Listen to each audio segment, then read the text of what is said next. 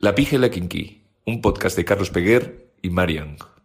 día, amores. Buenos días a la pija y la kinky porque a programa 17 seguís preguntando quién es la pija. Ayer estuve en un evento. ¿Y quién es la kinky? Ayer estuve en un evento y me dijeron, tú eres la kinky, ¿no? Mira, irse todos a tomar por culo. O sea, sinceramente.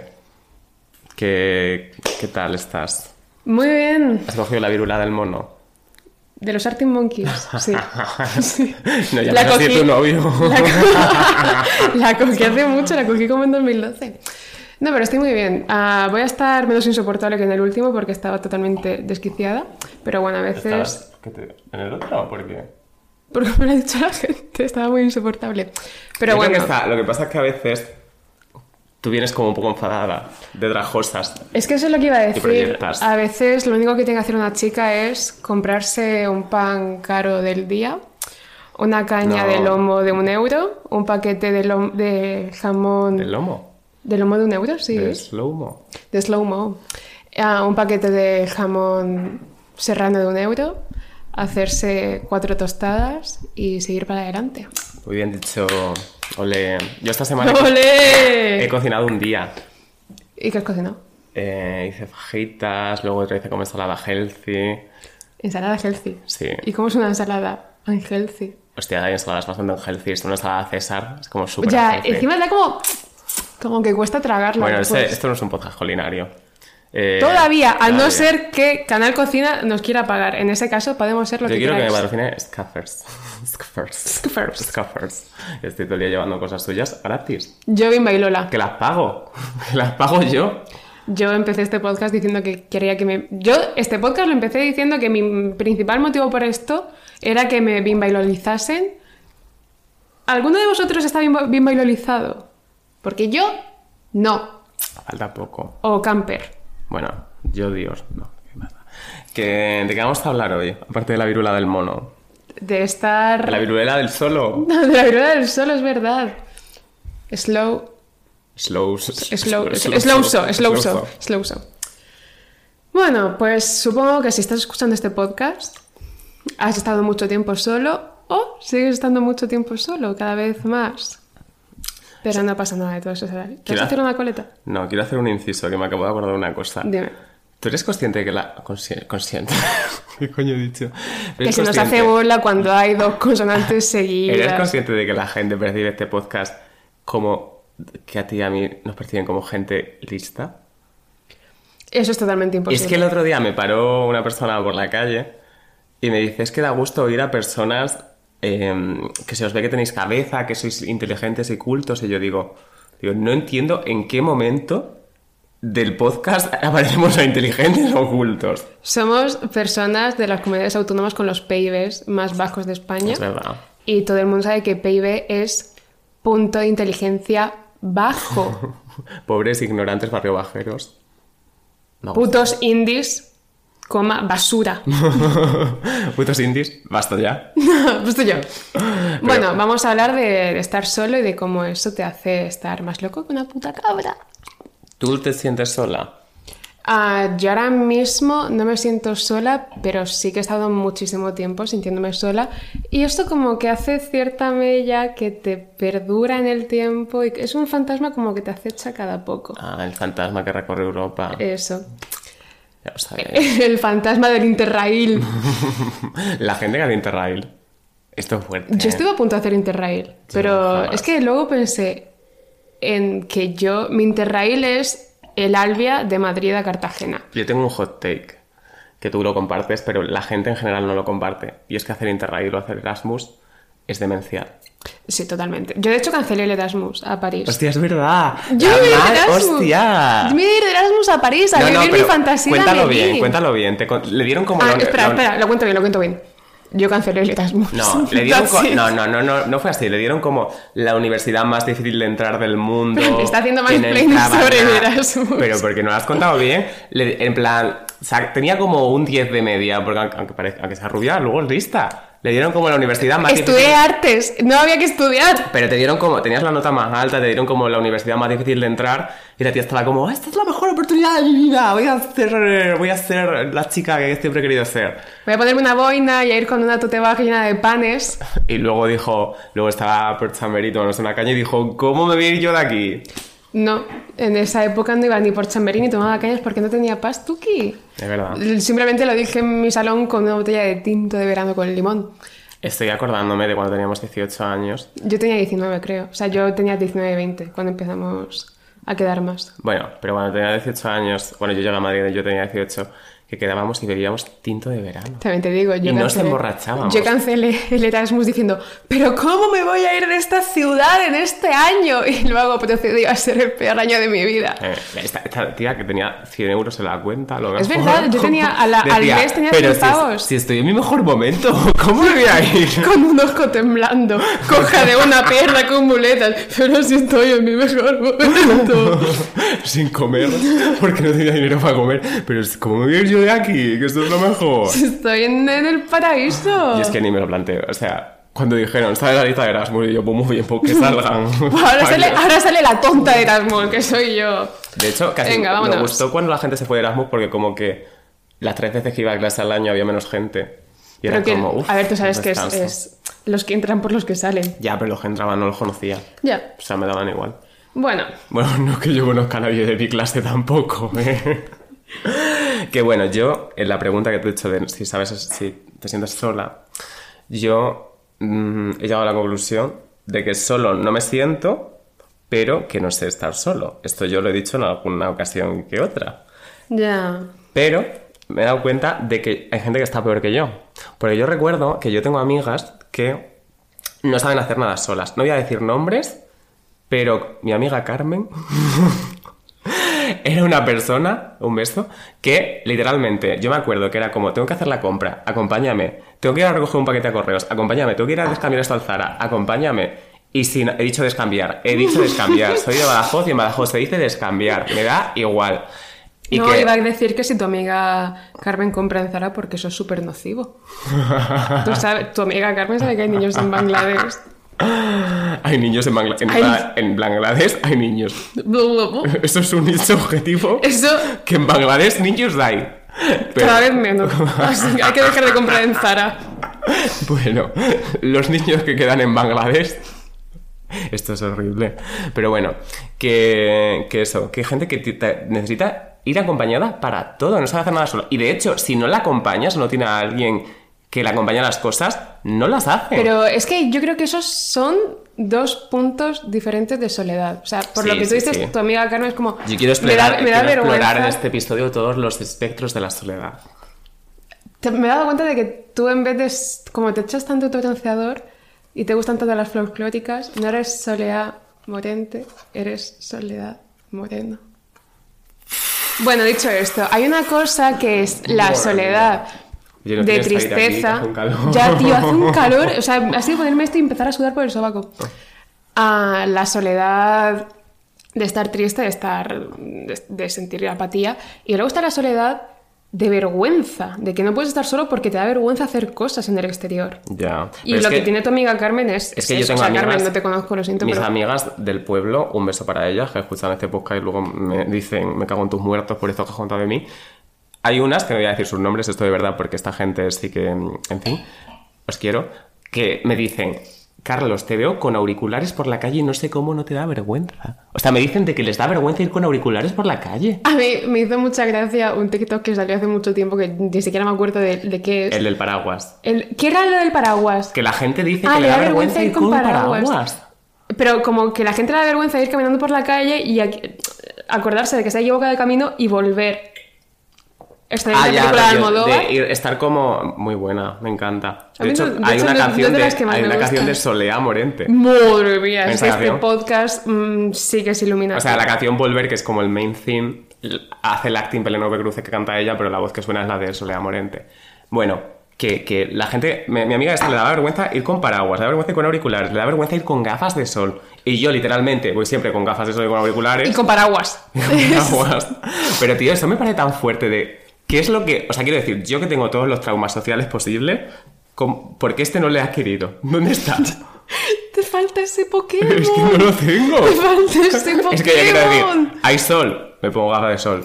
No me gusta ir con auriculares, voy con- no me gusta ir en silencio, voy con auriculares. Esto es muy fuerte, pero hace poco hice una cosa que es muy de chica de Madrid, que me dio un poco de asco a mí mismo, que le dije a mi- Cogiste sarna. No, eso es en Barcelona. ¿Cómo va a ser eso? Bueno, eso, No. eso ya es Mr. Worldwide. Pero que le dije a mi madre, mamá, me he dado cuenta de que aquí nadie va con auriculares por la calle. Cuando fui, fui al pueblo. Ah, en el pueblo. También, o sea, sí que es cierto que en Madrid. La gente, todo el mundo va con auriculares cuando va sola. Sí. digo. con gente. Con gente, cada en uno un con su grupo de seis personas. Ah, me he dado cuenta de que. Bueno, me di cuenta hace un año así. Que cuando empieza a hacer buen tiempo y como que empieza a hacer alboroto en la calle, pero como ocio de verano, Ajá. apetece ir sin auriculares. O sea, estamos en la época bueno. en la que da gusto ir por la calle Pero sin hay como auriculares. gente- hay arte. Hay arte. Mira la, a ella que está vestido de, de Feria de Abril. Que, ¿De Abril Zamora? De Abril Zamora, efectivamente. Estas van a ser todas referencias a Almodóvar. Porque queremos Abril que nos Zamora, que tiene que ver con Almodóvar. ¿Abril Zamora sale en una peli de Almodóvar? Átame.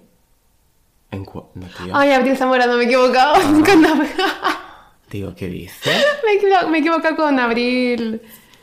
Abril Celal. Abril Celal. Abril Celal con el de Joder, florearse. ¿Cómo se llama esta? Que mientras lo piensas, yo digo, ¿cómo, ¿por qué me tiene que dar vergüenza ir con paraguas por la calle si no me ha dado vergüenza ir con estos cuernos gigantescos que llevo? ¡Toma! ¡Epa! Bueno, que... esto- Ah, yo. Victoria Abril. Ah, pues, ¿quién es esta?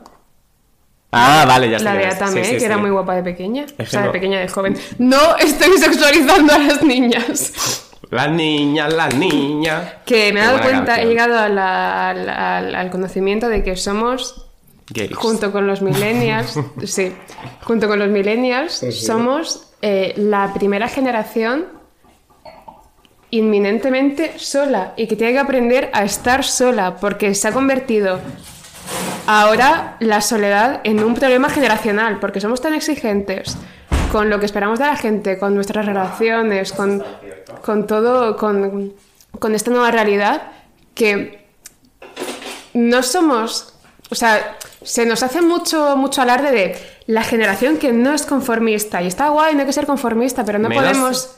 con las relaciones. Hay un momento en el que hay que conformarse. No vas a tener a la persona que quieres. Confórmate con la que puedes. No, pero, o sea... Sí y no. En plan, no puedes, no puedes eh, esperar que va a, enco- va a aparecer de pronto la persona que tú te has creado en tu cabeza por atributos de X matches que has conseguido en Tinder. Esa persona no existe, esa persona te la has inventado tú. Yo la persona que quiero es Carlos Felipe de Suecia. Yo, King Gutiérrez, King Gutiérrez, si estás viendo este, pos- este podcast, ¿Este podcast? yo sé Ah, que la, la mujer con la que tú has tenido el hijo tiene mi edad. Yo hay un famoso del que estoy convencido que puedo liarme con él, así que no voy a decir su nombre. Pero empieza por G y acaba por Guitarrita de la Fuente. ¿Quién es? Guitarrica de la Fuente, tía. Hablo mucho Ya, de ya, él. era coña. O sea, vamos a ver. Qué tonto soy, eh. Empieza por G y acaba por Iterrica de la Fuente. Ah, vale. Es Gerardo López Iterrica de la Fuente. Cuando seamos novios, veremos este podcast y nos reiremos. Te diremos, mírale, qué chispa tenía el chiquillo. Bueno, King Gutiérrez y yo. sí, efectivamente. Yo creo que puedo liarme a King Gutiérrez. Bueno, por edad, sí. Eh... Bueno, eso, que somos la primera generación que tiene que aprender a estar sola y que ve la soledad como una patología. Como porque... No, una patología. O sea, la, la soledad es una enfermedad. Sentirse solo es una enfermedad. Porque es que ya no es sentirte solo, es... Al fin y al cabo, cuando yo me he sentido sola, ha sido siempre en un terreno amoroso. Yo siempre he tenido a mis... a- Yo siempre, cogerlo. yo siempre he tenido a mis amigos, yo siempre he tenido a gente que se preocupa, se preocupa por mí, pero sí que es cierto que, que cuando tú sientes que estás sola es porque sientes que no eres la adecuada para alguien para quien tú quieres ser la adecuada. Y ahí es cuando te vuelves loca, ahí es cuando te encierras a ti misma, y ahí es cuando te vuelves un poco egoísta porque no sabes ver el cariño que te está dando El cariño de toda, de toda esta gente. gente. Ya no conocemos, ya no conocemos. No he hecho ninguna referencia a Maite Galdeano diciendo sola, sola, sola. Yo es que de Maite Galdeano solo me sé la de Che. Aguacate calijú, Ah, bueno, me sé dos. La de Che Documentación, que por cierto, el viernes fue el cumpleaños de Cher. El viernes hoy. Pero esto es del Ah, domingo. Carlos, el Racon. El racon. El racon. El mapache. no, ¿cómo se llama ese sitio? No, es- huellas. No, racon. Racon ra- es mapache. Yo que- quería decir Racord. Am, eh, que hoy es, o sea, el, viernes fue el cumpleaños de Cher. Eh, eso que sentirte sola es sentir. podcast. Ven al podcast. sentirte sola es sentir que en esta, o sea, en esta generación, ¿vale? Cuando dices, guau, me siento sola, nadie me quiere. Porque es que realmente sientes que no eres la adecuada. Bajo mi punto de vista. Es que a mí, yo nunca he tenido esa situación de. O sea, sentir que no soy la adecuada, sí, pero de que sea porque alguien no me gusta, no sé qué. Yo sí que he tenido la situación de sentirme solo porque me he imaginado mi vida junto a una persona con la que de repente no podía estar, rollo. O me han dejado o me han obligado a dejarles, que es lo mismo, esto ya lo he dicho en alguna ocasión. Pero, ¿sabes lo que me pasa a mí? O sea, yo he dicho que no sé estar solo, pero yo he intentado averiguar el método científico para estar solo. O sea, el método científico es intentarlo todo. O para sea, ver qué te No, sirve no. para estar solo. Yo he googleado cómo estar solo. O sea, consejos, artículo Cosmopolitan. Cómo estar solo. Eh, me he leído el libro autoayuda de cómo estar solo. He visto vídeos de youtubers de cómo superar una ruptura. Y yo, yo, así, yo me he documentado al 100% para aprender a estar solo. Porque yo me pienso de cuando me han dejado, cuando se me acaba una relación, mi vida se acaba ahí. O sea, digo, yo no puedo salir de aquí, no tengo vida después de esto. Es tan referencial para esta generación que un problema psicológico lo intento solucionar con artículos de Cosmopolitan y con vídeos de youtubers. Es tan fuerte. Es tan fuerte. Pero yo lo he hecho, o sea, siempre lo he hecho. Yo me he leído, yo me he leído un libro de Rafael Santandreu. Yo es fuerte. Rafael Santandreu. Un psicólogo que es un hijo de puta. Yo a no ser que quiera denunciarme. En cuyo caso, Rafael Santandreu Rafael. te como el culo. No, Rafael, el cantante. Y Andreu, el Buena fuente. Buena Fuente De de. Pues eso, que es un psicólogo que ha escrito libros de autoayuda, tiene un gabinete de psicología y es muy... Psicología de la positividad. Si quieres estar triste, es porque tú quieres. Tú decides tus emociones. Es muy así. Es que es verdad, es que es verdad. Si yo puedo andar, o sea, la- la- el, el mandato de mueve las dos piernas y camina, sale de mi cabeza. ¿Por qué no puede salir de mi cabeza el no estés triste? Pero te estás hija refiriendo de puta. a lo de la Biblia. Lo ¿Qué de Biblia? Lázaro, levántate y anda. No, Ah, vale. no, Yo estoy si diciendo acaso que sí. yo hay cosas que me tengo que obligar a hacer. Pues en mi cerebro, eh, de- de- mi, cerebro da la, da, la, da la orden y mi cuerpo lo ejecuta. Si yo digo anda, yo camino. Porque si mi cerebro dice deja de estar triste, yo me pongo más triste. Ya. Yo si digo anda, Pues es digo- que voy a empezar con la psicología inversa. Voy a decir, está, está tri- triste, zorra. Yo lo hago y así salió este podcast. Yo digo anda y digo andar conmigo. Julieta Venegas. Dime si tú quisieras andar conmigo. Hemos dicho, Carlos y yo, que vamos a hacer un especial Un podcast podcast musical. Y vamos a hacer como coreografías. Y vamos por a aquí. hablar. Si este podcast fuera exclusivo en vídeo. Bueno, pero que simplemente a veces una chica tiene que estar sola por la calle, A mí no me preguntes, solo soy una chica. ponerse los auriculares, los jardines de marzo y llorar por mitad de la calle. La- Porque, Bueno, sigue, sigue. porque nadie se siente. O sea, hay muchas cosas malas de vivir en una ciudad muy grande, pero llorar por la calle en Madrid con la conciencia de que nadie te va a parar, nadie te va a mirar, nadie te va a hacer nada, nadie se va a parar ni te va a preguntar que cómo estás. Tú simplemente estás llorando por la calle con auriculares. ¡Wow! ¡Wow! Mm, Para mí eso es el squirting, porque sale líquido y muchas emociones. ¿Qué? Como homosexual, la verdad que esto no me ha gustado, ¿verdad? el otro día yo Ah, estuve... la pija de la pija de la kinky condena hasta el último comportamiento. Estoy, el otro día fui al concierto de La Bienque, que encontré allí, me di con algunos de vosotros, chicos. Un beso a todos mis pelu locas. ¿Pues qué? Locas. He entendido pelulocas. No, bueno, eh, gente que estaba en el concierto de la pija, de la pija no,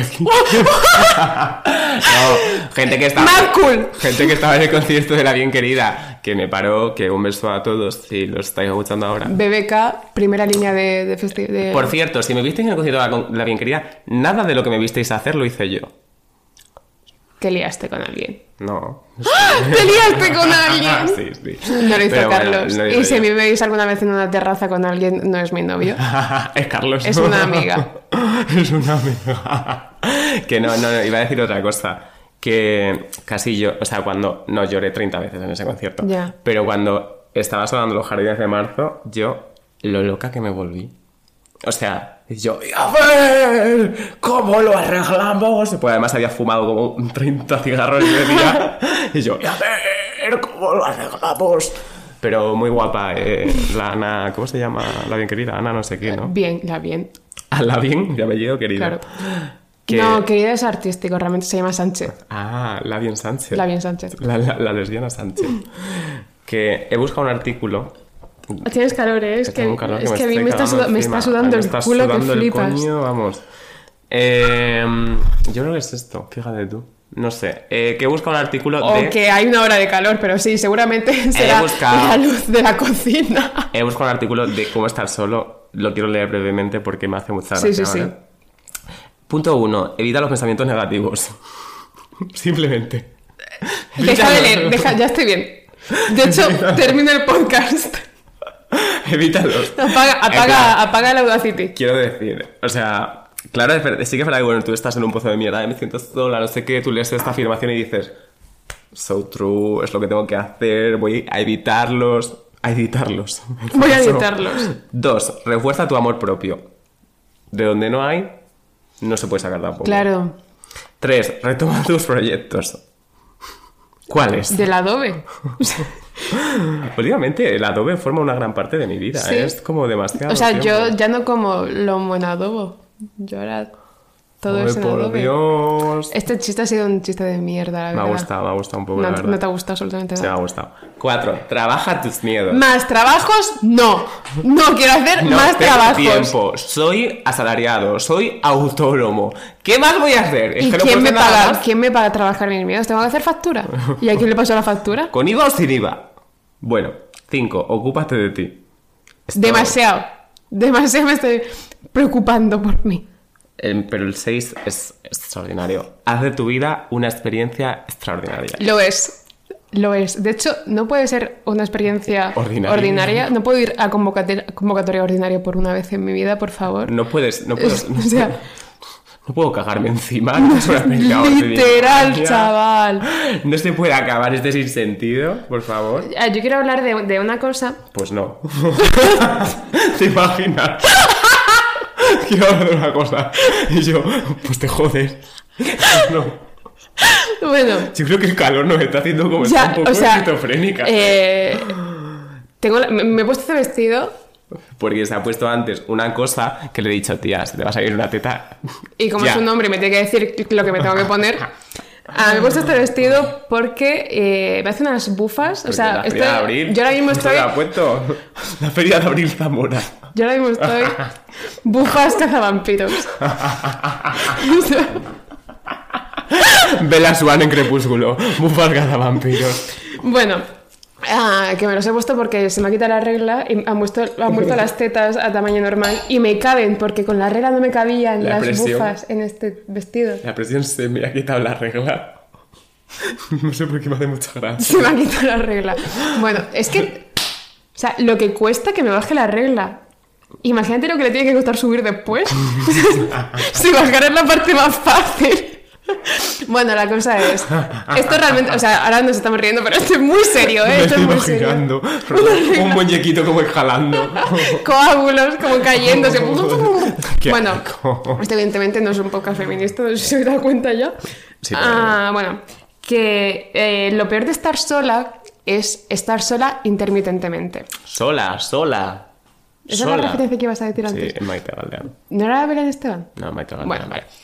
Para mí es la misma. Una rubia y una morena somos tú y yo. Ah, La bueno, rubia necesita su morena. que lo peor de estar sola es la faceta de estar sola intermitentemente. Es decir, cuando tú eres, como yo, una persona que ha estado sola mucho tiempo y de pronto aparece alguien. Pero como que a veces está y a veces no está. Porque la soledad se lleva bien cuando es tu única realidad. Pero cuando conoces estar con alguien, Mm. no estoy hablando de estar siempre hablando con alguien, de que esté siempre alguien pendiente de ti, sino que tú sientes que hay una persona que se interesa por ti en ciertos momentos y en otros momentos hace como que no te conoce. Ahí es cuando la soledad se acentúa, y ahí es cuando te jodes viva, porque no vale el, el- el cariño que se da como fascículos de un avión de la Segunda Guerra Mundial, de una colección del país. O sea, el pseudo cariño no es cariño ni es nada. Me encanta este grupo. Como el- cuando Lisa y Bar hacen las Ah, sí. no sé qué, bueno, cariño y pseudo cariño. Y eso, que el cariño no puede ir con el pseudo delante y que ese, ese- esa clase de relaciones de novio mm, en fase beta te hacen más bien que mal. Si una persona... O sea, evidentemente una relación se va construyendo poco a poco, pero vuelvo a lo de antes. Una cosa es que no estés siempre hablando contigo, otra cosa es que tú notas como en ciertos momentos esa persona hace que como que no te conoce, como que no le importas, deja de demostrar totalmente el interés en ti. Ahí es cuando la soledad Mm, This is the remix. O sea, It's se vuelve remix. loca la soledad. Hay un tweet. Y yo esto lo llamo la triste de Pablo. ¿Por qué? De Pablo con V, no con. No Pablo, yo nunca me lié con un Pablo. Pero la, Pablo, el, el- el experimento este del perro. Que cuando tocabas la campanita te van a Sí, comer, sí. pues esto es igual. Esto es. Ay, mi cabeza tiene sentido, ahora se me ha olvidado. Pero era. Yo te lo he visto y escrito y he dicho, no lo entiendo. Sí, pero sí, digo, tiene, sí ella, tiene- ella lo hará. Sí tiene sentido, Como porque es- mujer es, es- empoderada, que sí, que conseguirá. es, eh, te crea como tanta dependencia, te crea tanta dependencia de, de esa persona, de ese pseudo cariño que te está dando, que al principio está bien, o sea, tú lo puedes soportar porque tú tienes tu vida, tú has aprendido a estar sola por las malas y tú puedas soportar, prescindir en ciertos momentos de, de ese- de esas tomas de cariño. Pero llega un momento en el que al fin y al cabo el cariño tira mucho más que la soledad y estar con alguien es mucho más fuerte que estar solo. Llega un momento en el que cada vez se van reduciendo más las tomas de cariño y se van, eh, en- ah, se van agrandando lo- los, los apartados en los que pasa de ti.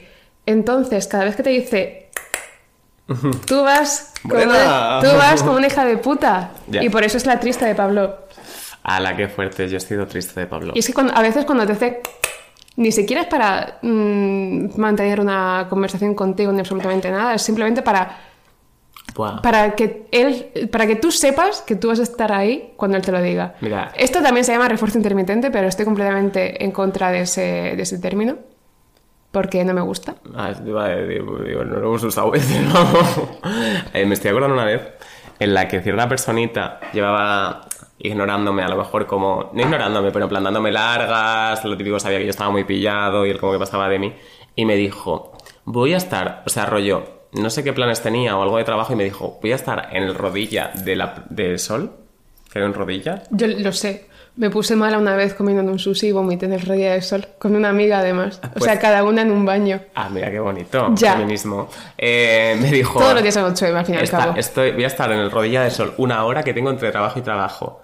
Y yo vivía como a 40 minutos de sol. Voy corriendo. Fui corriendo. Voy corriendo. Fui corriendo. De hecho, si me parten las piernas, voy reptando. Pero la manera en la que estuve allí, me tomé a lo mejor un café y estaba como, ay amor, no sé qué, no sé cuál. Y ¡Está luego, trabajando! y yo, ay, qué ocupado estás. Pero luego dije, o sea, viéndolo con el tiempo dije, ¿cómo he podido ser tan gilipollas? O sea. Y lo peor es que, Sí. no- digo, si has aprendido, vale, pero ¿realmente he aprendido? ¿Realmente si no tengo esta situación otra vez, no me la voy a comer igual? Yo creo, así? que, yo creo que sí que he aprendido, pero habría que verse en las circunstancias. Yo creo, ¿sabes lo que me pasa? Yo digo, yo he aprendido de todo lo malo que me ha pasado. Y sí que he aprendido en el sentido de que veo las red flags, que odio ese término, pero bueno, las red flags con mucha más antelación y que sé ver las cosas, las veo antes. Y me pongo mucho freno a mí mismo. Ah. Pero sé que si yo, por ejemplo, alguien me diera pie y quitara el freno, Ya.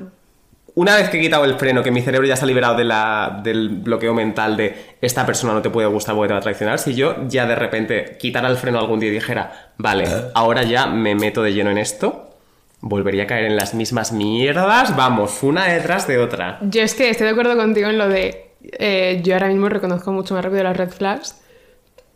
Pero yo sigo cayendo. eh, voy a hacer una referencia a un episodio de la pija Kinky anterior. En la anécdota. Yo digo, ¿cuál es si yo. es- ¿Qué es la pija la kinky? eh, una marca de... Ya me gustaría que fuera una marca. la yo veo las red flags, de hecho, muy rápido, y digo, si las he visto es porque las puedo evitar. ¡Una mierda! ¡Una mierda como una casa, tío! Es que es muy fuerte, pero reconocer las red flags no significa que te vayas a alejarte de ellas. No, reconocer. Es que es peor reconocerlas. Sí. Porque dices, ah, joder, ya tengo esta armadura, las tetas. Ya tengo estas ya, bufas. ya, ya tengo esta armadura. Mm, si yo he podido reconocerlas, no voy a ser tan tonta para caer en ellas. Ya. ¡Oh! Challenge. Challenge, no caer en ellas. Pero a mí, yo por ejemplo me di cuenta el otro día, bueno, el otro día, hace ya tiempo, estaba discutiendo con una persona y digo, Para variar. sí, me di cuenta de que me estaba haciendo la misma de siempre, de envolverme en la misma conversación, que va en círculos, que yo ya he superado y le he dicho, eh, no quiero tener esta conversación, o yo opino esto de esto, y digo, de repente dije, hostia, ¿por qué coño estoy teniendo otra vez esta puta mierda de discusión, esta puta mierda de, de conversación, si yo he dejado claro cuáles son mis puntos y esta persona también? Yo creo que ya llega un punto en el que tú y yo somos lo suficientemente inteligentes, pero lo suficientemente tontos como para necesitar Ya. esa conversación para reafirmarte en ti mismo, Ya. para autoconvencerte de que lo que tú estás haciendo es un proceso de aprendizaje y que tú vas a salir de aquí, evidentemente no con buen sabor de boca, de hecho te vas a ver la boca alefa del asco. No, no digo eso, digo del, del asco que... Oye, que- han, han llamado antes a la puerta. Venga, ¿qué? Era Josefa. ¿Qué has dicho? que era Josefa. ¿Josefa qué? La que se traga toda la lefa. Vale. Iba con Larry. No, iba con Keko. Se ha peleado con Larry. se ha peleado con Larry. ¿Sabes quién también se ha peleado? Nico.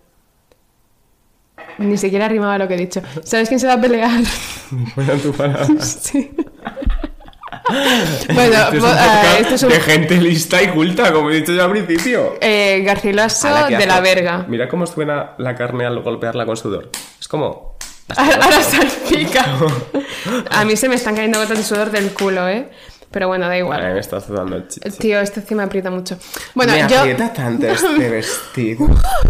A mí no, porque Bueno. es una talla L y peso como 30 kilos. Que o sea además que- es de Scaffers y quiere que lo Y patrocine. quiero, quiero, no, no que me patrocinen, quiero que me manden Eso- algo. es que yo me lío con términos... O sea, yo estoy a favor de pagar por las cosas. O sea, quiero decir, hay gente, hay influencers, yo no soy influencer, pero hay influencers que sí que son muy jetas de, ay, invitadme a regalarme esto. Yo ya me he comprado 30 camisetas de estas. Si alguna que caiga gratis, ¿no? Digo yo. Por cliente fiel. Por cliente fiel. Claro, por, por fidelidad. Yo me he dado cuenta, esto es como un inciso muy cortito, pero es simplemente algo que quería decir. He encontrado un patrón en común con las chicas que nos sentimos solas. Y es que en algún momento de nuestra vida todas estas chicas nos hemos sentido sexualmente atraídas por el de la fragua de Vulcano de Velázquez. La manera de la que te... ¡Ah! El que se parece a Jake Falahi. Eh, Es el que está de perfil. Sí. sí. Se parece a Jake Falahi.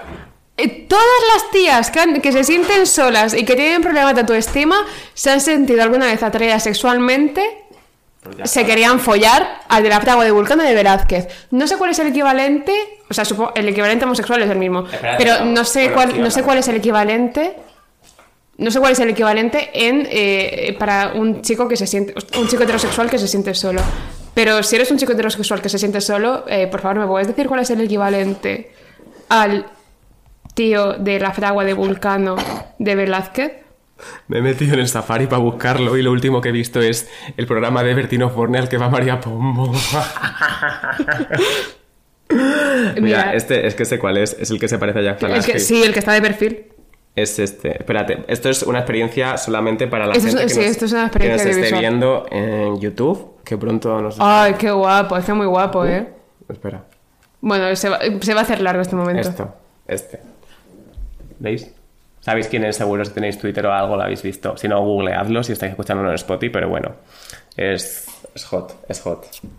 No he conocido día un chico que se parece a él. Em, bueno, Tenía un metal ardiente en la mano. tenía un dios griego a su lado que le estaba... Bueno, era simplemente un inciso de eso, en plan... Vulcano me da- romano, ¿no? No griego. Vulcano romano. Eh, Ese Festo en- en ah, griego. Vulcano tiene que ser romano por cojones. Por el Porque, no, Vulcano. no, porque es por nuevo Vulcano. No, porque Velázquez solo pintaba Dios, o sea, los Pintaba cuadros de con Velázquez son... la polla. Se sacaba el pito. Claro, tiene que ser... Te imagina, esta es la vela de Velázquez. Es que hay muchas cosas que la gente no sabe sobre Velázquez. Vosotros Velázquez. sabéis... Vosotros... Vosotros sabéis que Velázquez fue la primera persona que pintó el polvo en suspensión en el cuadro de las meninas y que además tenía la polla partida y la utilizaba y la utilizaba para crear decretados. Esto hay mucha gente que no lo sabe. Yo es que estudié de Bellas Artes. Eh, history check. Bueno, ¿qué hacer? es verdad, lo podéis buscar en Wikipedia. Vamos a continuar con Luego la el, cambio. el theme of the day. ¿Qué hacer? ¿Qué hacer cuando te sientes sola? Bueno, yo lo que te he dicho, yo me volvía loca y veía los vídeos de YouTube, eh, leía los artículos de Cosmopolitan. Yo he de decir que esto lo he dicho en cierta cosa que hemos escrito, que no se ha publicado todavía, pero bueno, Yo es que es eso, o sea, haciendo esto me he dado cuenta que me tenía que restringir muchas cosas. ya, porque bueno, hemos escrito un artículo esto en algún momento, ya lo diremos. Eh, pero yo hay una cosa que hago siempre cuando estoy, me, me dejan, no tengo que dejar a alguien, que es volver a ver Sexo en Nueva York. Eso para mí es un básico, no quiero ser pesado con esto, pero es que es verdad que a mí Sexo en Nueva York me hace sentirme identificado muchísimo y, y como que relateo mucho y si- siento que aprendo cosas cada vez que la veo. Pero, para no ser pesada, os quiero recomendar, cultural check, un episodio de un podcast que se llama Call Her Daddy, que es una chica que se llama Alex Cooper, que ahora está haciendo cosas como más petardas, rollo, está entrevistando como a personajes de realities, a youtubers de LA, o sea, es en inglés. Le hizo una entrevista a Jimmy Lynn Spears, que fue muy polémica, la ¿A hermana de? Britney. Ah, a la de CW101. A la de CW101. Nunca, la, nunca vi esa serie, ¿En serio? te lo juro. I know you see me. Pues yo, vamos, Togo 101 fue un resalto cultural. O sea, literalmente. Hombre, to- te has de cultura como que se embaraza y tuvieron que cancelarla. O sea, vamos. Pero en plan, todos queríamos beber- vivir en PCA. Todos queríamos beber y ya estamos tú y yo. No, ya, ya, es y yo, beber, fíjate vamos, que no vi la serie, fíjate que no vi, menos mal que no la vi. Pero tenía unos móviles súper chulos y vivían en PCA. Los de la pera. Los de la pera, el Pearphone. Eso también salía en Carly. En todos los de En Nickelodeon. iCarly. Sí. Pues eso, tenían unos móviles chulísimos, tenían un internado chulísimo, todos queríamos vivir ahí. Luego vivías en tu instituto público. Vivías en tu instituto, Carlos, durmiendo en, en la clase de educación física. Bueno, Bueno, perdón, sí. que el episodio de Daddy que os quiero recomendar es uno que se llama... eh, eh, pues ahora no lo encuentro. Fíjate tú, eh, no lo he puesto. Bueno, pues, No, se llama The Ultimate Breakup Guide. The Ultimate, la última, la The Ultimate, ¿cómo se dice en español? La El último. No, pero no tiene sentido. De, de La, más última guía para los... La definitiva. la la guía definitiva para los eh, breakups. ¿Cómo se dice breakup en español? Breakdance. Ah, rupturas. Ah, para las rupturas. La, la- la guía definitiva de las rupturas. Ah, sí, lo tengo aquí, el oficial breakup. bueno, que está muy bien, me ha gustado mucho. Dice cosas que no comparto porque dice en plan, no te vuelvas loca, vete a tu casa y piénsatelo. Sabéis que yo estoy a favor de volverte loca y gritar siempre en un sitio público, pero bueno, veo su punto. A la Marian le gustaría más que a mí y lo apoyo, pero no sé, Ah, me, me yo, gusta a mucho ver, ese yo cuando, cuando me he sentido muy sola, pero lo que, lo que he dicho antes de sentirme sola porque durante un tiempo muy corto y muy engañoso me he sentido acompañada. Porque es tan Ah. largo el olvido y tan corto el amor. Bueno, Y tan largo el amor. ¡Amore! La E del amor es interminable. literal. Solo, de hecho lo dijo Einstein, solo hay dos cosas universas, solo hay dos cosas eternas, infinitas, solo hay dos cosas infinitas. Eh, el universo y la E de amore, dicha por un gay. Y de la primera no estoy tan seguro. Eso lo dijo Lo Einstein, dijo. eso lo dijo Einstein. Pero, a mí pero- voy a comer su Wikipedia ahora. Mira. Que ahora que ha dicho Carlos una, o sea, una referencia para la gente que se siente sola, yo voy a hacer otra. Es un poco más intelectual. Va a decir Bob Esponja. No. La ardillita de Merlín. Eh, vale, voy a. Esta persona me estuvo enseñando una escena de la ardilla de Merlín en bucle durante una hora. De Merlín, gilipollas. De Merlín, el encantador. La película de Disney. Pero enseñándomela en bucle sin parar. En plan, como durante una hora. Y yo, en plan. Eh, no lo estoy entendiendo esto. Yo estaba trabajando, ¿eh? Yo estaba con mis auriculares. En la oficina, en la Yo oficina. estaba con mis auriculares haciendo mis cosas y ella, pero mira la ardillita y yo. Pero que tenía abierta como seis pantallas. Digo, no estoy de la entendiendo. ardillita de Merlín. Digo, no estoy entendiendo esto que me estás enseñando, cariño, pero bueno. Tenía abiertas seis pantallas de la ardillita de Merlín. Y yo, "Ay, es que se hace el ruido. Ay, qué. Pero porque, a ver, yo cu- cuento brevemente, cuento brevemente este episodio de, de- de esta película tan buena que me gusta mucho, además, me gusta mucho Disney, la ¿Estás verdad. llamando a tu vida una película muy buena o estás de Sí, verdad? Ah, es cuando eh, Arturo se vuelve. reverte. Pero el reverte, es que hace un cameo. Cuando Arturo se, eh, lo convierte Merlín en ardillita, se vuelven los dos ardillas. Una ardillita pequeña que había por ahí se enamora de él y como que es súper... Y él está, no, que soy humano, que no sé qué, no sé cuánto. Bueno, pues luego eh, Merlín lo convierte otra vez en humano y la ardillita como que está súper triste y se va corriendo y... No, no, si la vi durante una hora, Cállate, que no, estoy hablando contigo, se lo estoy contando a los espectadores que no estaban conmigo en ese día de demencia en la oficina. Seis pestañas abiertas, ¿vale? Sí, sí. a la ardillita como que se va corriendo porque no quiere verle, pero luego cuando él se va, la ardillita sale y se sube en lo alto del árbol para ver cómo se está yendo. Y me dio mucha pena porque yo soy bastante así. Pero es que encima hace Pero un es que tú estabas diciendo... O sea, yo no estaba entendiéndolo, pero tú estabas diciendo, yo soy yo literal. Es yo- que soy yo, literal, yo soy la ardillita de Merlín. Una... Quiero decir... aparte de que es un muñeco... Yo, ya queda claro en este podcast que soy zoofílica. que no, que no. Pero bueno, la- A ver. yo sé hacer perfectamente el ruido que hace el la- Follarte una vez a un animal no te hace zoofílico. Era un indie. yo sé hacer perfectamente. A los cerdos y a los indios lo veo. Yo sé hacer perfectamente el ruido de la ardillita de Merlín cuando hace el fundido negro que hace. No, eso no- Así- ¡Qué asco hace, hace. O algo- No, no hace eso. Es que te juro que. Te juro que me sale. Yo creo en ti, hermana. Hermana, yo sí te creo. No, no lo has visto. No, no lo querías ver. Pero no si lo querías ver. No lo quería ver después de la séptima vez, ¿sabes? O sea, la primera la vi, la segunda también, la tercera digo, bueno. Hace. Es ese, es ese ruido. Cualquiera que haya visto una ardilla sabe que es exactamente ese ruido. tengo ardillas en las mallas. Oh. Qué buena canción. Ah, encima en inglés es squirrels in my pants y lo ponen en las siglas y es simp. ¡Anda! Pone Phineas y Ferb, simp. ¡Hala, qué fuerte! Bueno, eh, hablando de estar sola. ¿Por? Hay un tipo de soledad. Hay un tipo de soledad que llega en un determinado momento de la vida que a mí ahora mismo no me está hiteando porque voy a dar el- la última de Ultimate Guide para estar solo. Eh, trabajar 16 horas al día. Yo personalmente, desde que me levanto hasta que me acuesto, estoy con el ordenador. Mira, Y a mí eso me ha hecho, o sea, a ver, hay dos clases de personas que están siempre con el ordenador. La gente que trabaja mucho y la gente que hace directos en Twitch. Elige un bando. Son los dos lobos que existen en la sociedad. Yo no estoy explotado. O sea, quiero decir, mi empresa me encanta, amo a mi gente, son mi familia, etc. Pero la cosa es que como luego... No, hago de hecho, es que, es que es cierto que muchas veces nos quedamos en la oficina porque queremos. Nos estamos en la oficina hablando. Yo, fíjate lo triste que es mi vida que yo me quedo en la oficina y me, dice, y me dice mi jefe, pero, o sea, mi jefe, el director del programa, pero vete a casa y yo, es que en casa estoy sola. O sea, estas Es palabras han salido de mi boca y no una vez. No, no, muchas. Y no se me cae la cara de vergüenza, No, no, no, desde luego que no. aunque debería. Pero que no, que nuestro, nuestra ofi nos encanta y nos encantan nuestros jefes. Hay De que hecho, poner también el aire. Ya empieza a hacer calor, poner el aire acondicionado, por favor. Sabes que puedes ponerlo tú en plan que hay un botón. Me da miedo.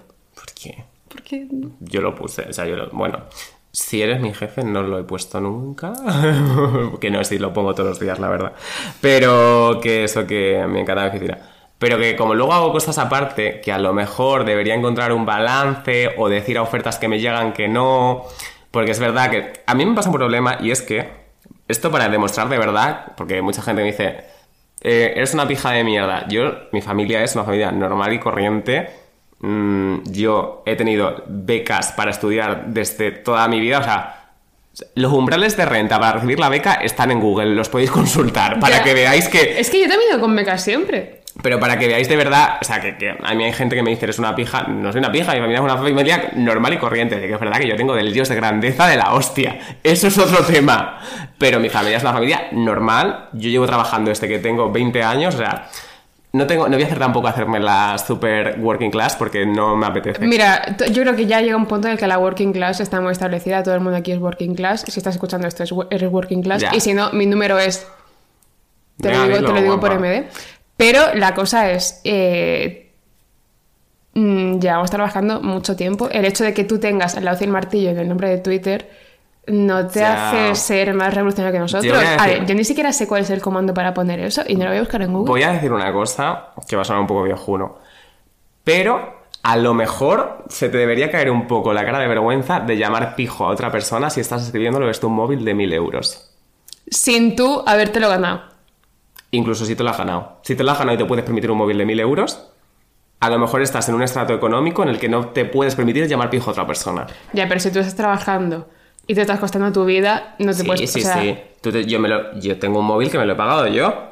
Por eso, pero porque Pero tú ya a mí no te lo puedes costear y tú llamas pija a otra gente. Claro, pero por eso te digo. Por eso, ya incluso aunque te la... lo mismo, No, no, pero digo que aunque- incluso aunque te lo hayas costeado tú, Sí. porque te lo has trabajado y todo eso, que muchas veces incluso mm, trabajar no significa que puedas costearte X cosas, porque no hay trabajos muy mal remunerados, eh, no deberías tener, no, no deberías creerte con la potestad de creerte más clase obrera que otra persona. Y es lo que te digo, si tienes la capacidad económica de darte un capricho, porque al un móvil es un capricho de mil euros, llamar pijo a otra persona me parece un poco de tener los huevos bastante gordos. Encima, ¿en qué momento ser clase obrera es de pronto un halago? Ya. O sea, ¿por qué ansiáis La clase obrera? O sea, entienden por qué... Porque se- hay una lucha por a ver quién es más pobre. No, a ver, ¿quién es más de barrio? A ver quién es más de barrio. Bueno, Mira, primero, de barrio, si eres de Madrid, somos todos, ¿eh? Yo vivo en el barrio de Chamberí y soy de un barrio, pero no creo que sea de barrio. Eh, dicho esto, puto- como me toquen los cojones, te pego un navajazo, eso está Ya, claro. pero es ya de verdad, yo solo correría y diría ¡Auxilio! Y tú dirías, no, diría auxilio porque es de, es de Badajoz, diría auxilio. ¡Auxilio! Y nadie lo entendería. No, pero que lo que quería decir es que mi familia es una familia normal. eh, se me ha ido completamente lo que iba a decir. ¿Por qué he empezado yo con este monólogo de Working Class? Es verdad. Eh... ¿Por qué he empezado yo con este monólogo de Working Class? Que no me acuerdo. Ah, no, de que tengo una mentalidad de pobre tan grande. Es que esto lo dijo... Celia Montalbán. En la serie de tornos. No, lo dijo Celia, Celia Montalbán. Montalbán. Es nuestra jefa. ¡Te que- amo! Celia Montalbán, la amamos. Pero lo dijo en, en un programa de La Script, que es un programa de María Guerra, periodista de cine, estupenda periodista, que dijo, eh, incluso aunque a mí ahora me vaya bien, hay una diferencia muy grande entre la gente rica de verdad y yo, que hay gente rica que es rica de cuna. Y hay, una, hay un cambio de mentalidad entre dar el dinero por supuesto y saber lo que es no tenerlo, que es insalvable. Por mucho que tú ahora mismo estés en tu mejor momento. Yo ahora mismo estoy en mi mejor momento económico de, mi vida, y esto es así. También tampoco tengo muchas referencias porque llevo trabajando tres años, tampoco puedo mm, mm, tener muchas referencias.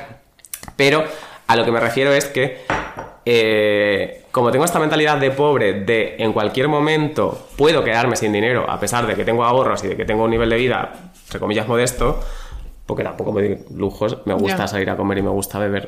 Esto sí es así. Yo estoy deseando que llegue el, el día del cobro para irme a Zara y comprarme Literal, pues, cosas. pues, gastarte 40 euros en Zara el día que cobras, se siente subida de Pero serotonina. es que encima eh, los, eh, las mierdas que me compro en verano tienen un... O sea, el- Tres hilos. que sí que son tres hilos. Pero que eso, que tengo una mentalidad de pobre tan grande que cualquier oferta laboral que me llega, digo que sí. Aunque esté mal remunerada, aunque no me guste, aunque no esté de acuerdo, esto es un problema que debería gestionar porque estoy en un momento en el que me están llegando muchas cosas, pero soy incapaz. O sea, yo veo dinero y tengo esta mentalidad tan instaurada de en cualquier momento el dinero se va, que tengo que decir que sí. a Es que yo creo que ya no... A mí me pasa lo mismo. De hecho, I. Rubin dijo, si os va a pasar X cosa...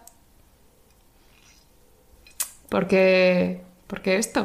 Ya. Y como que no se nos pasa por la cabeza decir que no a nada, porque... mm, Porque enseguida piensas de que puedes estar otra Claro, vez aparte de que que eso sabe que evidentemente tenemos el pensamiento de el mundo laboral está fatal, necesitamos esto. Es que yo pienso, tengo, esto sí que es un poco mentalidad de tiburón. Y no es que piense que el trabajo dignifica, pero sí que pienso que el trabajo me quita tiempo para pensar en mí misma y yo necesito menos tiempo para pensar en mí misma. Literal. Yo tengo que estar más tiempo, más tiempo ocupada. Me, me falta sobre, sobreexplotación. No quiere nadie contratarme para... Y el tiempo que estás en la que oficina sea. es tiempo que no estás sola. Y el tiempo que estás trabajando es tiempo que no estás sola.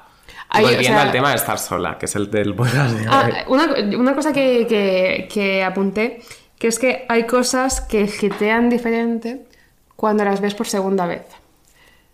Yo tengo apuntadas dos que son muy referencias pop, que es eh, ¿Cómo conocí vuestra madre?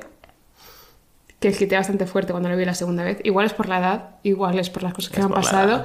Pero prefiero pensar que es por la segunda O sea, vez y no por las cosas que me han pasado en mi vida, ¿vale? Es por la segunda vez. Bueno, venga, que sí. Igual es la otra. A mujeres al borde de un ataque de nervios. Es Es que, que, yo... Mujeres al borde de un ataque de nervios es muy de personaje. Es que la Pepa, La el es- personaje de Carmen Maura. Tú has visto todas las pelis de Almodóvar de adolescente y yo las estoy viendo después de estar Ya, ya. Es que yo he visto. O sea, yo me volví loca con Almodóvar en mi época cinéfila en la que me obsesioné con Audrey Hepburn, con Víctor y Victoria. Con Victoria Federica. Sí. Qué bien lo Y con hace. Víctor. Hugo. de Los Hugo. Miserables. Y el de de Notre Dame. Ya sabéis que esto es un podcast literario. No, esto es un podcast, literal. bueno, Chispas. que eh, eh, ay, eh, Mujeres al borde de de nervios, cuando tú lo ves un poquito más adulta, un poquito más mayor, Hoy vas muy Almodóvar. es muy... sí, pero es más volver. esto. Sí. No, hoy voy Vigas Luna. No sé qué es eso. Sí, jamón, jamón. No la he visto. ¡Buah! No sé si te gustaría. A mí me gustó Es muchísimo. que es una película que percibo como muy heterosexual. Jamón, jamón y eh, Historias del Cronen, para mí de las mejores películas heterosexuales españolas. bueno, lo que estaba diciendo, que cuando tú ves un poco más adulta eh, mujeres al borde de nervios y te identificas con ciertos comportamientos de, de Pepa, que es que es Carmen Maura, y como que estás pegada al teléfono porque estás esperando algo que sabes que nunca va a llegar y en caso de que llegue no va a ser suficiente, pero al menos Genial. ha llegado. Muy bien. Pero al menos ha llegado. eh, es bastante desolador. Yo, pa- para mí la desolación es peor que la soledad. Dicho esto, yo me identifico mucho más con Candela, que es la que eh, le engaña a un terrorista chiita, Ah. porque yo todos los tíos con los que me he son genocidas. Que, que... Ay, no sé cómo se llama esa actriz, pero sale mucho en las pelis de Almodóvar. ¿Candela? Sí. No, ¿No? no. ¿No salen más pelis de Almodóvar? Tú estás diciendo Rosy de Palma. No, no, Rosy de Palma. Yo sé cuál dices. ¿La que es como modelo actriz en esa peli o...? Sí, sí, vale. ¿salen mal? ¿Cuáles A mí salen me- más? Bueno, no lo sé. Es que a Carlos le gusta el Almodóvar que no me gusta a mí. Me gusta todo Almodóvar realmente. Incluso las pelis, que la- las pelis malas de Almodóvar a mí me gustan. ¿Has, vi- has visto Pepe Lucibón? No, No te va a gustar. ¿Has visto La mala educación? no. Si te- es que te gusta el Almodóvar muy de chicas. Me gusta el Almodóvar de chica. Me gusta el A a mí Almodóvar también me gusta mucho en la que hay una mujer que está desquiciada. La mala educación yo creo que te gustaría. Me gusta, ¿sabes? Y La ley del deseo. Eh, Para mí, esas son mis favoritas. A mí, ¿cuál es la, la flor de mi secreto? A mí es que esa, por ejemplo, no me gustó. A mí esa me encantó. O sea, mujer loca, triste. Pero me resulta raro que te guste Mujeres al borde de un ataque de nervios y que no te guste la flor de mi secreto. Es que me aburre un poco. Marisa Paredes. ¡Ah! Pero si el otro día dijimos en el podcast que nos encantaba. Pero me encantaba en todo sobre mi madre. Excelente ¿Qué actuación, me encantó. eh, todos a mi madre María Paredes? Hostia, que no es la madre. No, no es la actriz. No sale como un momento muy corto. Pues no lo sé, pero no, no, puedes decir que te encanta la, la ma- la madre es la actriz argentina esta. Sí, Marisa Paredes es la chica del- de la obra de teatro que van a ver. No me acuerdo. Creo, creo que sí, no estoy, hace mucho que no Es la que veo. el multiverso Almodóvar... ¿Sabes qué me pasa con Almodóvar? Que mezclo como unas películas con otras en mi cabeza. Ya, no será porque utilice siempre los mismos actores. Ya, puede ser, puede ser. Eh, pero ¿cuándo va a utilizar a estos dos pedazos de actores que tiene aquí? ¡Epa! La pija la quien que no suena una peli de Almodóvar como título. A una comedia rollo Los amantes pasajeros. Pues Los amantes pajeros. Los amantes pajeros. Ya está viendo amantes pajeros. Bueno, eh, hablando de la soledad. En todo lo que sé sobre el amor de Dolly Alderton, que es un libro que referencio mucho, pero que creo que si os gusta este podcast os va a gustar porque es literal, una, parece como si lo hubiéramos escrito entre los dos, eh, hay un momento en el que la mejor amiga de... La, es que no se llama la protagonista porque es la, la persona de verdad, la, la autora es, es, no, es no ficción. Ah. Eh, la mejor amiga de la esta se va a casar. Y bueno, primero se echa novio. Y cuando se echa novio, ella se enfada. O sea, genuinamente ya te describe el sentimiento de enfado de yo era el número uno en la vida de esta persona y ya no lo soy. Porque tenían como mucho este sentimiento de hemos ido juntas al instituto, hemos ido juntas a la universidad, hemos ido juntas, playamos juntas toda la vida. Y ahora yo de repente no soy tu número uno. O sea, tú venías antes a las cenas de Navidad a mi casa y ya no vienes porque vas a las cenas de la casa de tu novio. Yo ese sentimiento la verdad que no lo he tenido. Tampoco. Porque no he tenido tampoco este tipo de relación, creo, con nadie en ningún momento. O sea, tú y yo somos relación tóxica, pero no hasta ese punto. No. Pero tú y yo somos relación tóxica, pero que si no nos vemos en una semana, pues decimos, "Eh, ya estará haciendo sus cosas. Ay, yo te echo de menos, ¿sabes? o sea, yo te echo de menos, pero no digo, Ya, tengo sí. que verla sí, plan, está. No puede ser que haya una persona más importante en su vida. Pero bueno. eh, De hecho, tú tienes a tu perro y tengo a mi novio, así que. ¿El qué? Que tú tienes a tu perro, hablas, ¿Mm? y yo tengo a mi novio, así que. Qué tonto eres. Qué tonto eres. Bueno, que estoy acostumbrado a decir tonto en masculino, pues lo digo siempre a tíos, que me ha salido tonto, me he dado cuenta ahora mismo. Nada, aquí Carlos asumiendo mi género. Que, que eso. O sea, tú te das cuenta eh, de que en algún momento, pues, la gente de tu alrededor, que tú considerabas como personas estáticas en tu vida, tienen vida aparte de, de ti. O sea, que tú no eres el main character Esto es, de esto sus vidas. en plan, esto es un poco referencial al, al episodio pasado. No eres su main character. Y claro, esta gente empieza a crecer, empieza a tener como sus propias relaciones, mm, a lo mejor se van fuera del país por trabajo. Esto sobre todo empieza a pasar a partir de los veintipocos, veintimuchos. O sea, es como a partir de los 23 hasta Sí. los 30 que la gente empieza a construir su vida. Entiendo que si estáis en el instituto empezando la carrera no entendáis este sentimiento, pero hay un momento en el que de repente todo el mundo a tu alrededor tiene novio. y a lo mejor tú no. Ya, Y- es verdad, ¿eh? y, o sea, no sé si llamarlo soledad, porque tampoco. O sea, yo no me siento solo, pero sí que es verdad que veo a las personas. Además, a mí me pasa que es que me junto normalmente con personas que son como tres o cuatro años mayor que yo. Entonces, de verdad que están asentadas, O tienen como una vida más. seis, o nueve, diez, o doce. diez, sí. Bueno, ¿Quién sabe contar a día de hoy? quería como desmaquillarlo un poco, ¿no? Pero bueno, que, que eso, son gente con vidas asentadas, todo el mundo tiene pareja, todo el mundo se va a vivir con su pareja. Y mucha gente a mi alrededor sí se ha ido a vivir con su pareja y de repente tú no. Y tú estás solo. Y es un sentimiento de soledad súper raro. También te digo, yo soy una tía que ha estado mucho tiempo sola y yo me, yo me reconozco como una tía eminentemente de solitudes, pero eh, cuesta, o sea, para mí eh, el, el trabajo de estar sola es algo que viene hecho de casa y me cuesta más aprender a estar con alguien. Ya, pero ¿por O sea, qué? y de hecho, yo estando con alguien, y estoy muy bien con ese alguien, como que eh, tiendo a, a seguir una corriente individualista. Y eso fastidia mucho porque puede, o sea, si no lo tomas como un problema, porque al fin y al cabo es un problema, en plan, no, tu vida, las vidas se comparten al fin y al cabo, aunque tu vida sea tuya y, y siempre va a ser tuya, tú también eres las personas que te han hecho ser tú mismo y eso es, perso- eso es- es gente con la que inminentemente compartes tu vida.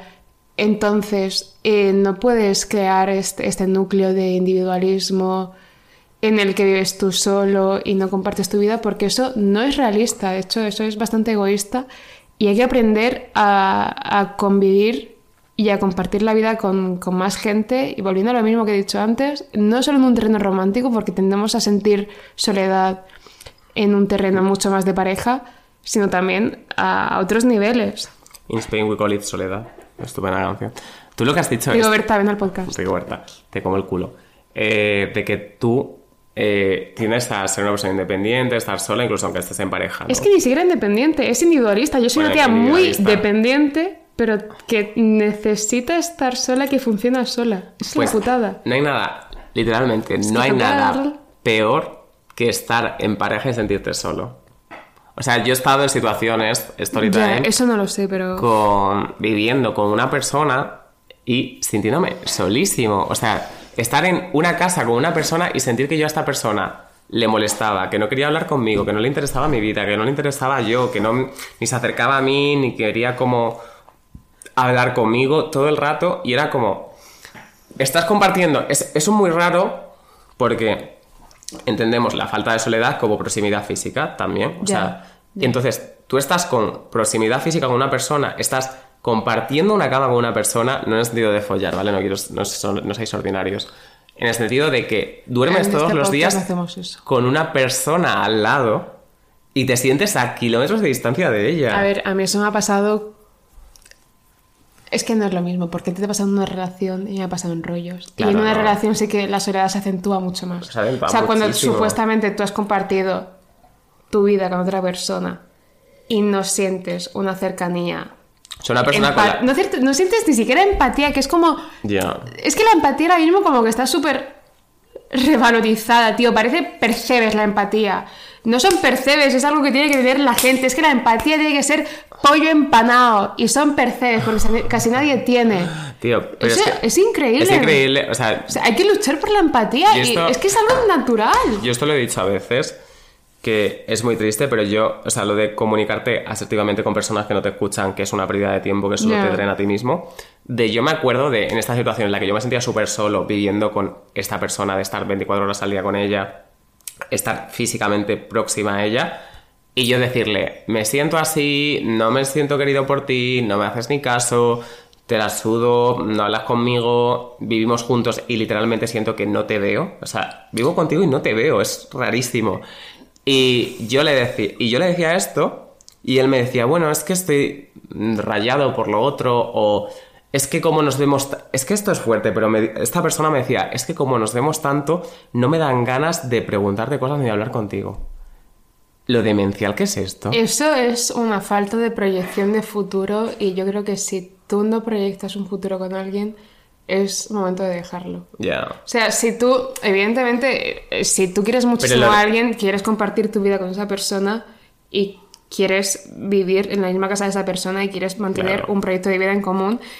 Y si a ti el estar mucho tiempo con esa persona te hace perder interés, Ya. a lo mejor Es que no quieres esa estar con ella. persona no puede estar Pero- contigo por el bien de la otra persona. No, lo- no no lo retengas. Pero es tan sumamente demencial eso de estar con una persona viviendo, sentirte solo, comunicárselo a otra persona, intentar. Porque claro, tú intentas la vía diplomática, que es lo que he dicho siempre, de tú intentas la vía diplomática y luego montas el pollo, Ya. porque has intentado la vía diplomática 30 veces, pero tú intentas la vía diplomática de qué está pasando, qué está ocurriendo, eh, me siento así, me siento así, ¿qué podemos hacer para solucionar esto? Y la otra persona no te da, no te da nada.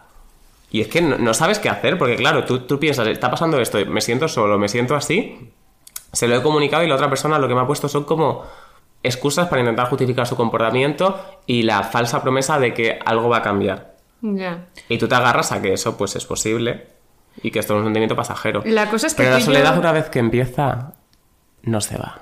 Eh, la soledad es una enfermedad crónica. Es completamente una enfermedad crónica la soledad. Ah, lo que iba a decir es que tú y yo nunca nos hemos puesto de acuerdo en, en- en lo de montar el pollo y todo esto, porque tú, por ejemplo, sí que has llegado a términos más formales con la gente que te ha puteado, pero es que la mía han sido mm, hijos de puta precoces. Ya. O sea, y como que yo no me he sentido en la posición. O sea, a mí la gente que me he ha sentido con la puteado- potestad suficiente como para decirles.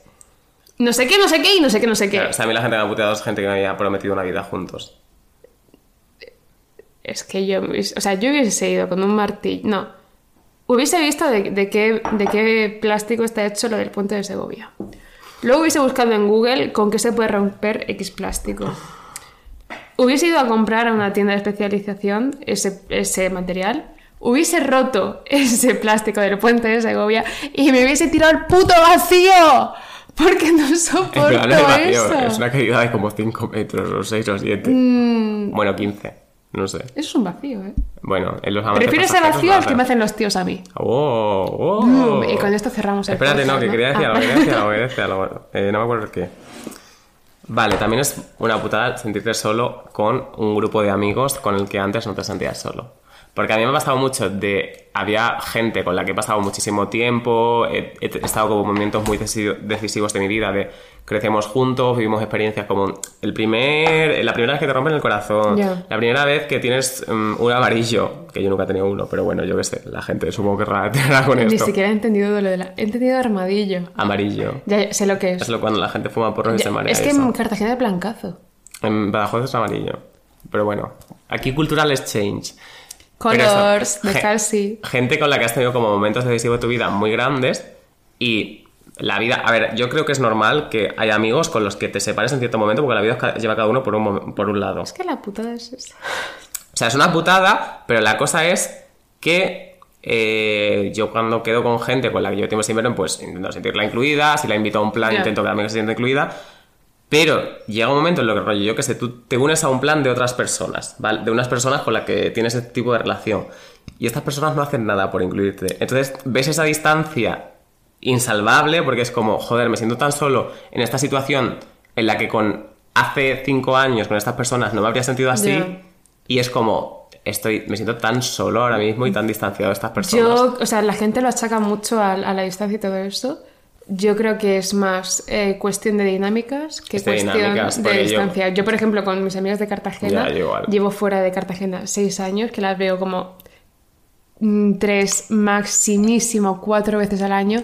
Y tengo la misma relación con ellas que hace seis años cuando estaba en segundo de bachiller. e Incluso de mejor. hecho, Pero es que son las mejor. dinámicas. O sea, yo de sí, hecho, verdad, con- yo también mejor, pero porque gente- hemos sido como chicos outsiders, Ya. wallflowers. Y hemos estado, o sea, no, no mejor, pero como que nos hemos encontrado nosotros mismos una vez que nos hemos ido del pueblo. Claro. Bueno, tú no eres un vuelo, pero bueno. Y cuando vuelves al pueblo habiéndote no encontrado, pues estamos como este soul searching constante. Pero cuando llegas al pueblo sabiendo más quién eres que antes, Sí, no, tus, tus relaciones con la gente cambian y se hacen más. Yo creo que no es tanto saber quién eres, porque al fin y al cabo todo el mundo en el proceso de crecimiento busca saber quién es, sino que te das cuenta de que no fallabas, o sea, fallabas tú en ese contexto y que has encontrado un contexto en el que estás cómodo y a partir de ahí has podido madurar. Es que yo me acuerdo, mi amiga Ángela, que escucha siempre este podcast, un beso para ella, Ángela, te quiero. eh, una vez hablando de esto me dijo, Carlos, es que tú antes de irte a Madrid estabas amargado. A mí me dicen lo mismo. Y, yo- y es que es verdad, Es es, que esto o sea, no les puedo llevar la contraria, es que estaba totalmente amargada y era una tía de mierda. O sea, era una tía muy, muy borde. Ahora soy Ya, borde, es que pero era no. muy borde. Es que ahora mismo soy borde, pero no. O sea, como que tengo un punto sarcástico, pero antes era borde de, de dar asco. Ya, ya. Incluso con gente con la que querías. Sí, Era como que sí, te sí, salías sí. en así. Bueno, Ah, que sí, que la semana que viene además. solo, solo, solo. Uy, tengo el logo aquí de una marca que no está Ah, patrocinando. esto. solo como el café sin. ¿Cómo te pides tú el café? Con leche, ¿no? Con leche Pero o si es, pa- cortado. es que yo el café con leche es como recreativo. En plan, quiero, pas- quiero, quiero estar con este café más O sea, tiempo. yo en mi casa Pero me los he hecho es- como cortados Yo es que en, ca- y en la calle también. con, leche. Yo sí escurro con leche porque sé que lo tengo que alargar en el tiempo mentalmente. En plan, Es que a mí quiero el que café este me dura café. muchísimo. Yo no. Pero porque siempre estoy bebiendo Yo café. me lo bebo como si fuese agua. Yo, yo como, sé, como siempre estoy bebiendo café desde que me levanto hasta las 4 o 5 de la tarde. Siempre. Siempre. No, en- en ese- a ver, bebo café muchas horas. Yo de esas, de- en esas horas del día solo bebo café, entonces tengo que alargarlos porque cuando acabo uno me echo otro. Ya, yo es que si estoy con la regla, eh, empieza la retención de líquidos con el café y es ¿Qué es asqueroso. Que, que, que, que se me Bueno, feminismo 8M, os queremos a todos. Mira cómo me corta cuando empiezo a hablar de las cosas de chicas. Venga, agur.